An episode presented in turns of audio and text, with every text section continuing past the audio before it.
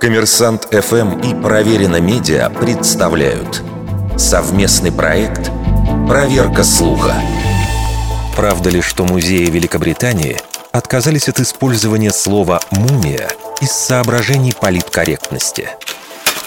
В конце января 2023 года многие СМИ сообщили об отказе нескольких британских музеев от слова «мумия», которое якобы оскорбляет память умерших людей. Почти все российские издания, перепечатавшие эту новость, сослались на статью в Daily Mail. Действительно, газета выпустила заметку о том, что три крупных музея королевства прекращают использовать выражения из уважения к покойным египтянам.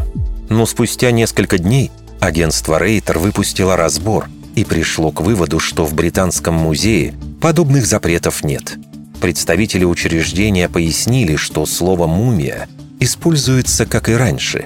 Правда, на новых пояснительных табличках применяется термин «мумифицированные останки» с добавлением имени, если оно известно, того, кто был мумифицирован. И после этих разъяснений Daily Mail отредактировала свою исходную статью.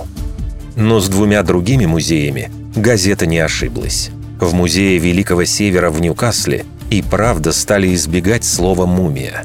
Еще несколько лет назад хранитель археологического отдела музея высказался в том смысле, что легенды о проклятии мумии и фильмы ужасов дегуманизируют мумифицированных.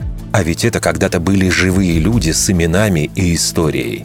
А в Национальном музее Шотландии вместо «мумия» в залах и на сайте теперь пишут «мумифицированный человек». Впрочем, строгого запрета на использование слова «мумия» нет. Старые надписи и названия сохраняются, а новые составляются с учетом сделанных замечаний. Вердикт. Большей частью правда –